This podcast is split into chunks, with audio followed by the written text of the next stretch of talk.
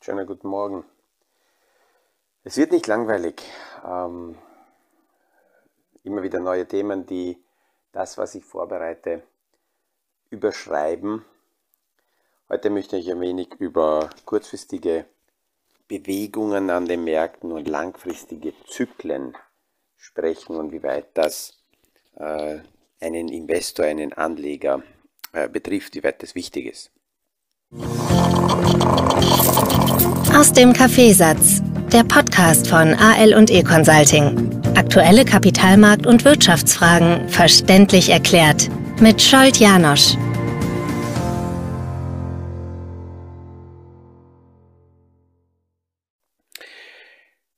Heute in der Früh, es ist der 31. August, jetzt in der Früh kurz nach sechs äh, oder kurz vor sechs, nehme ich diese Podcast-Folge auf.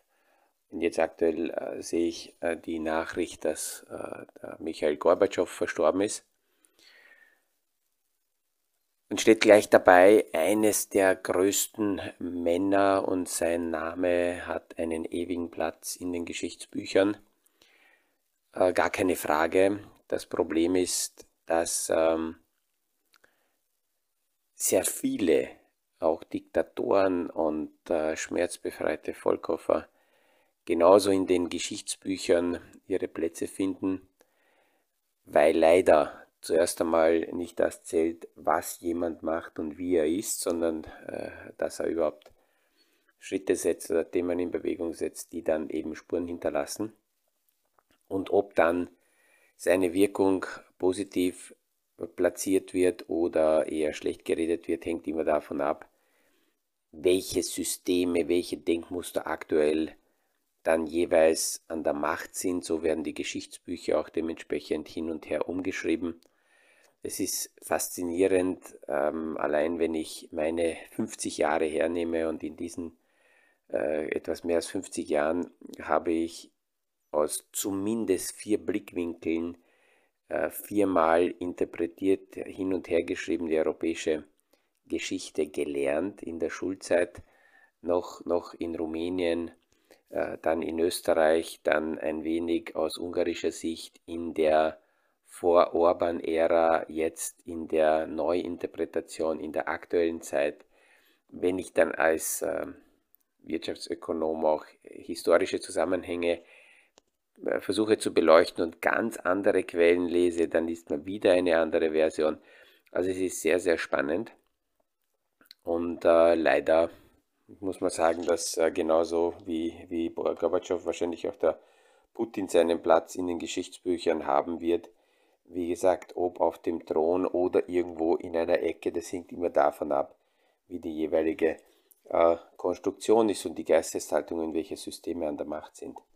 Die Frage ist, ob, ob, ob eben geschichtlich äh, wir es schaffen, äh, daraus so zu lernen, dass es äh, nicht darum geht, und das hat für mich zumindest Gorbatschow mehr gezeigt, als Gewinner vom Feld zu gehen als, und, und dem anderen das Gefühl zu geben, dass er jetzt besiegt ist, sondern Kompromisse einzugehen im Sinne der, der Friedenslösung, weil ich glaube, dass eben, äh, eben diese Definition auch Frieden eher auf äh, solchen Kompromissen beruht, dass man mit, mit diesem Kompromiss emotional äh, beidseitig leben kann ähm, und nicht, nicht hier als Opfer oder als Sieger rausgeht, weil das ist meist die Grundlage für die nächste Konfrontation, weil natürlich dann genau die Seite dann an die Macht kommt, die diese emotionale Verwerfung ausnützt. Aber kommen wir zurück zum Kapitalmarkt, weil da äh, passiert natürlich auch sehr viel. Wir haben gestern darüber gesprochen, dass der Montag äh, sehr oft ein äh, schwacher Tag ist, äh, mit dem der Markt startet und ein Dienstag damit die Hoffnung gibt auf einen sogenannten Turnaround Tuesday. Dieser Turnaround Tuesday hat in Europa teilweise gestern funktioniert und den amerikanischen Märkten ein paar Minuten lang. Es gibt aber eine andere interessante Statistik, die zeigt, dass ähm, äh, in diesem Jahr siebenmal der Standard Poor's Index an einem Tag mehr als 7%, äh, 3% verloren hat und kein einziges Mal hat nach einem Rücksetzer von 3% danach der Kapitalmarkt sofort wieder einen Rebound, also wieder einen sehr starken Anstieg hingelegt, sondern ist auf den, auf den Ebenen äh, stehen geblieben. Jetzt haben wir vorher einen sehr, sehr starken Anstieg gehabt, von dort 3% Rücksetzer ist noch kein Beinbruch und äh, ein bisschen verharren und auf dieser Ebene zu bleiben ist eher positiv weil sich der Markt auch selber mal einholen müsste und wieder die neue Situation neu ordnen. Es ist eine komplette Umstrukturierung auch während des Jahres, was wir hier sehen.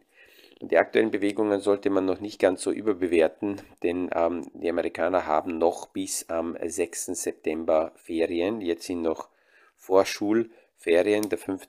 September ist ein Feiertag und damit wird auch nicht gehandelt. Die Umsätze sind sehr, sehr niedrig und bei niedrigen Umsätzen können sehr große Ausschläge passieren. Das haben wir schon in der Vergangenheit gesehen, in Juli, in August, in diesen Sommermonaten, wo man normalerweise sagt Gurkensaison und da spielt sich nicht viel ab. Umsatzseitig spielt sich nicht viel ab, aber die Nachrichten können die Kurse in beide Richtungen massiv bewegen und das ist im Grunde auch passiert. Das Spannende ist, dass der äh, Kapitalmarkt derzeit eher schwächere Daten von der Wirtschaft erwartet, nachdem der Jay Powell gesagt hat, dass äh, man befürchten muss, dass die Wirtschaft überhitzt und er wird so lange, also die äh, Notenbank wird so lange auf höheren Zinsen draufbleiben, an, in diesem Zinszyklus draufbleiben, bis, bis die Inflation zurückkommt. Freitag wird also entscheidend, da wird man sehen, wie viele neue Jobs sind geschaffen worden. Und während hier die letzte Statistik äh, von den neuen Jobs die Kapitalanlagemärkte überrascht hat, haben Analysten von äh, Bank of America aufgezeigt, dass sehr viele dieser Jobs sogenannte Zweit- und Drittjobs sind.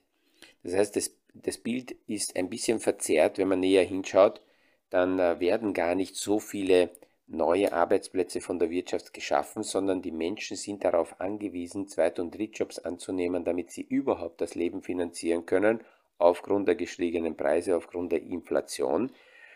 Und ähm, äh, wenn hier jobseitig eine Abkühlung passiert, dann äh, würde das nicht nur äh, positiv sein, weil es dann würde heißen, dass sehr viele, die einen Job bräuchten, diesen Job nicht finden, ähm, und, und damit das Leben schwerer finanzieren können, was aber gleichzeitig natürlich dazu führt, wenn die Menschen Jobs haben wollen, diese aber nicht finden, haben die Arbeitgeber die Möglichkeit, die Lohnseite wieder zurückzunehmen und äh, die Lohnpreisspirale nicht so stark nach oben zu treiben und das würde sich wiederum auf die Inflation auch auswirken.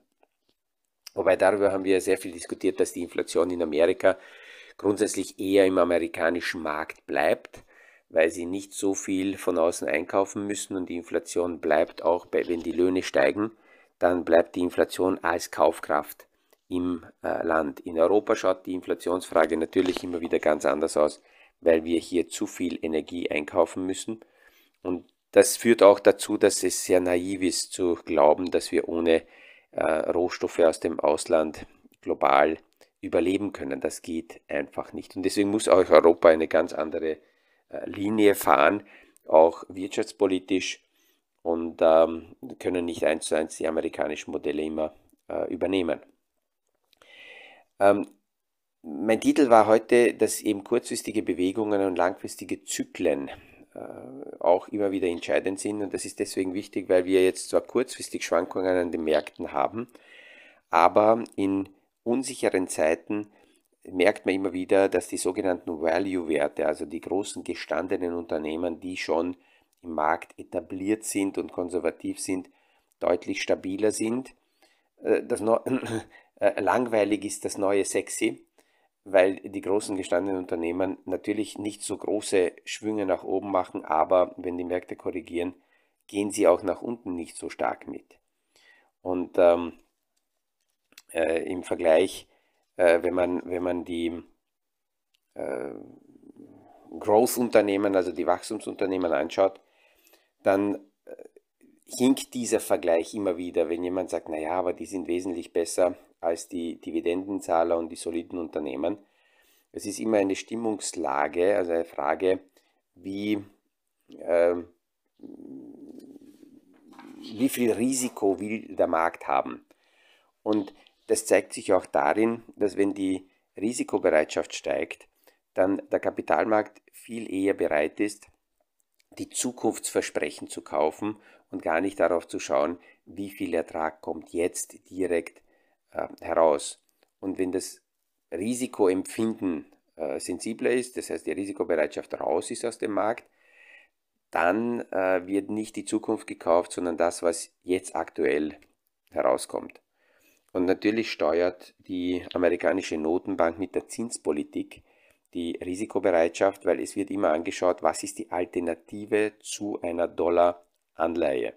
Und die Zielsetzung in diesem Zinszyklus ist äh, bis 3,5, 3,75 oder 4 Prozent ähm, anzukommen.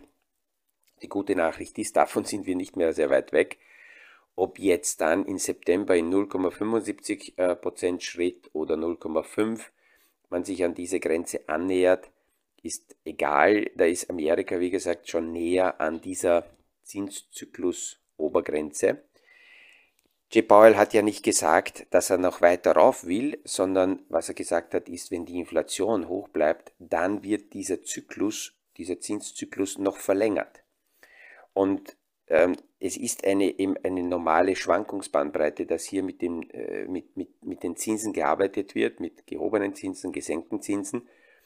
In der Theorie ist das eine sehr symmetrische Entwicklung, weil etwa sechs Monate verzerrt die Wirtschaft auf diese Zinsentwicklung reagiert. Das wird aber natürlich dann überschrieben von der aktuellen Entwicklung der, der globalen Wirtschaft. Und deswegen gibt es hier Verzerrungen. Ähm, die Gefahr, die wir derzeit haben, geht nicht unbedingt so sehr rein nur vom, von der Notenbank aus. Die Gefahr geht eher mehr vom Aktienmarkt aus. Warum? Weil hier der Aktienmarkt ähm, zu früh zu stark gefeiert hat und ähm, der, äh, der, Aktienmarkt äh, viel schneller kurzfristig reagiert und dann gleich negative Stimmung einpreist. Das, was wir derzeit sehen, ist aus, aus Blickwinkel vieler Beobachter sehr gut, dass hier eben diese Party nicht weitergeht, sondern wir Möglichkeit haben, die aktuellen neuen Wirtschaftszahlen zu, zu betrachten, die abzufangen und zu sehen, wie wirkt sich das aus. Man muss sich vorstellen, dass diese Reduktion der Liquidität im amerikanischen Markt äh, e, eine radikale Auswirkung tatsächlich auch die bereitstehende Liquidität hat. Ich habe gestern in einer Statistik gesehen, dass ähm, die, der, das sogenannte Realgeldwachstum, also das, was aktuell an Liquidität zur Verfügung steht, im Vergleich zum Vorjahr gemessen, 2021 zu 2020 gemessen bei plus 33 Prozent war und aktuell haben wir minus 0,5 im Vergleich zum Vorjahr. Und das heißt noch nicht, dass es so stark zurückgegangen ist, aber es wächst nicht zusätzlich, plus die Zinsen sind äh, gestiegen. Das heißt, die bereitstehende Liquidität wird dem Markt langsam entzogen. Und da muss man natürlich schauen, wie reagiert darauf die, die Wirtschaft. Äh, wirkt sich das stärker aus oder gibt es andere Liquiditätsquellen, die diesen Kapitalentzug dementsprechend äh, ähm, ausgleichen können? Es gibt äh, immer wieder auch positive Nachrichten, gerade von der Gasfront. Das ist für Europa sehr wichtig, weil die Bestände, die Lagerbestände schneller äh, steigen als man das geplant hat. Also es schaut so aus, dass die europäischen Speicher, Gasspeicher etwa zwei Monate früher auf so einem Level sind, dass wir hier die, die Wintermonate theoretisch auch ohne Lieferungen äh, überstehen können, wenn es ein milder Verlauf äh, sein sollte. Warum konnten wir es schneller füllen? Naja, weil China nicht so viel Gas aufnimmt oder benötigt und dieser Gas Europa zur Verfügung stellt und Europa verkauft wird. Die Frage stellt sich nur, äh, wo nimmt dann China jetzt äh, plötzlich äh, seine, seine, Chinas Bedürfnis ist ja nicht zurückgegangen, sondern durch die Öffnung ist er eher noch mehr. Wo nimmt also China Gas her? es wird wohl nicht russisches Gas sein. Und das ist auch eine Geschichte, die also äh, faszinierend ist, weil die Emerging Markets, also sehr viele ähm, aufstrebende Regionen, Länder, allen voran Asien, Afrika, auch Südamerika, von unseren Sanktionen, die wir gegen Russland verhängt haben, profitieren, ohne dafür etwas getan zu haben. Warum? Weil einerseits sie äh, Russland nicht äh, so als Feind definieren, wie wir das sehen. Und ähm, man hat das auch gesehen bei der letzten G20-Sitzung. Dort hat sich das Bild eher so dargestellt, dass es ein G7 und ein G13 gibt, wobei eben die G13 äh, jene sind, inklusive Russland, die äh, viele Themen anders definieren. Und wie gesagt, die kommen derzeit an viel günstigere Energie, viel günstiger an Rohstoffe. Damit bringen sie sich in eine bessere Position global gesehen. Und das zeigt halt immer wieder, dass eben in den Portfolios ganz wichtig ist, solche ähm, äh, globalen Entwicklungen mit zu berücksichtigen, äh, bei, bei Sanktionen hin oder her und eigene Überzeugung hin oder her. Ähm, die Portfolios, die persönlichen Portfolios sollten nicht unbedingt emotional an eigene Überzeugungen gebunden werden. Man sagt ja auch oft, dass man entweder sich von den Emotionen trennt oder die Emotionen trennen uns dann von unserem Geld, weil ähm, ja, wenn man da zu viel Überzeugungs- äh, und, und, eigene Emotionen in die Portfolios reinpackt, das kann auch kurzfristig mal schiefgehen.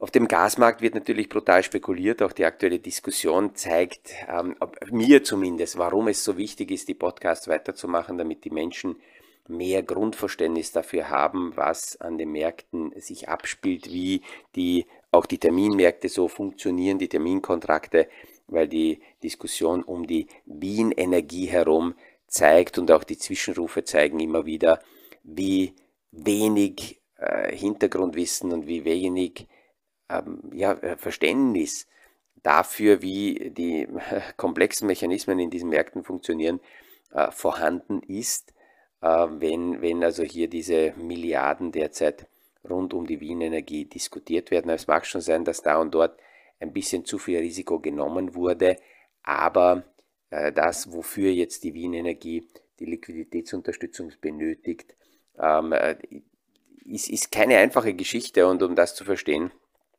ähm, ist aus meiner Sicht auch die Diskussion gut, die jetzt losgetreten wurde und ich hoffe, es ist, wird nicht abgewürgt. Die Energiewende äh, wird und kommt genau deswegen ganz sicher, weil die gestiegenen Preise gleichzeitig ja auch helfen, die alternativen Energieformen äh, dementsprechend lukrativ zu machen.